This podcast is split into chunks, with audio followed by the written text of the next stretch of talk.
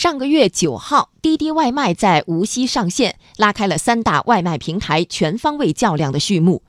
而滴滴外卖更是在上线三天后占据了无锡市场份额的第一位。不过，近日有多家媒体报道称，滴滴外卖在无锡的订单量下跌超过了百分之五十。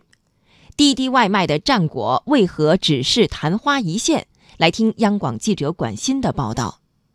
四月九号。滴滴外卖在江苏无锡正式上线。记者调查发现，上线初期，滴滴外卖的骑手配送一单外卖可以得到至少二十五元，再加上一些达标的奖励金，一位骑手一天的收入突破千元并不罕见。但不到一个月，滴滴外卖在无锡的骑手单笔报酬就出现了大幅下降。现在这个滴滴能够一单给多少钱？十五块，不是给二十多吗？原来那是原来都不行了，美团抢不到单了，高峰期除非你做全职。一位刚从滴滴外卖跳槽到其他外卖平台的骑手说，他选择离开是因为滴滴外卖系统派单一天也就十单左右，每天收入仅百余元。针对消费者，滴滴外卖一度推出各种诱人的价格和补贴，美团和饿了么也先后加入这场补贴大战。各种不可思议的外卖价格截图席卷了无锡人的朋友圈。滴滴外卖全国线下运营负责人宋宏伟说。短期的优惠肯定来讲，我们是希望能给到我们的消费者。那长期来看的话，我们是更多的希望消费者能理性的能选择平台，更多的能体验好我们滴滴给他带来的增值的服务和体验上的提升。滴滴是以出行起家，但出行公司送外卖并不是新鲜的事儿。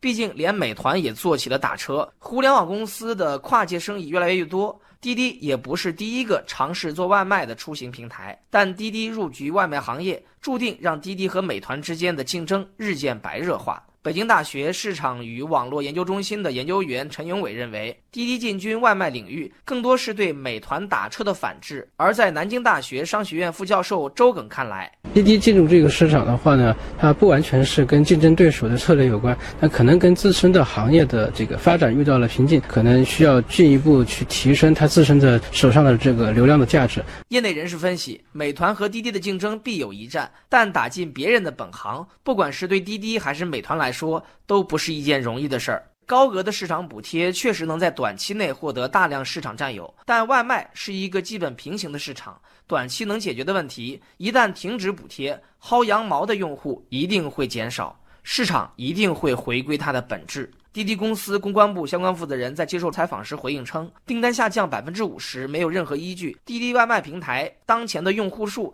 是稳步增长的，相关主管部门叫停了补贴。整个行业都受到了一些影响，多家外卖平台订单出现短期变化，也属于正常现象。滴滴正计划开一批新的城市，很快会在新的城市招募骑手。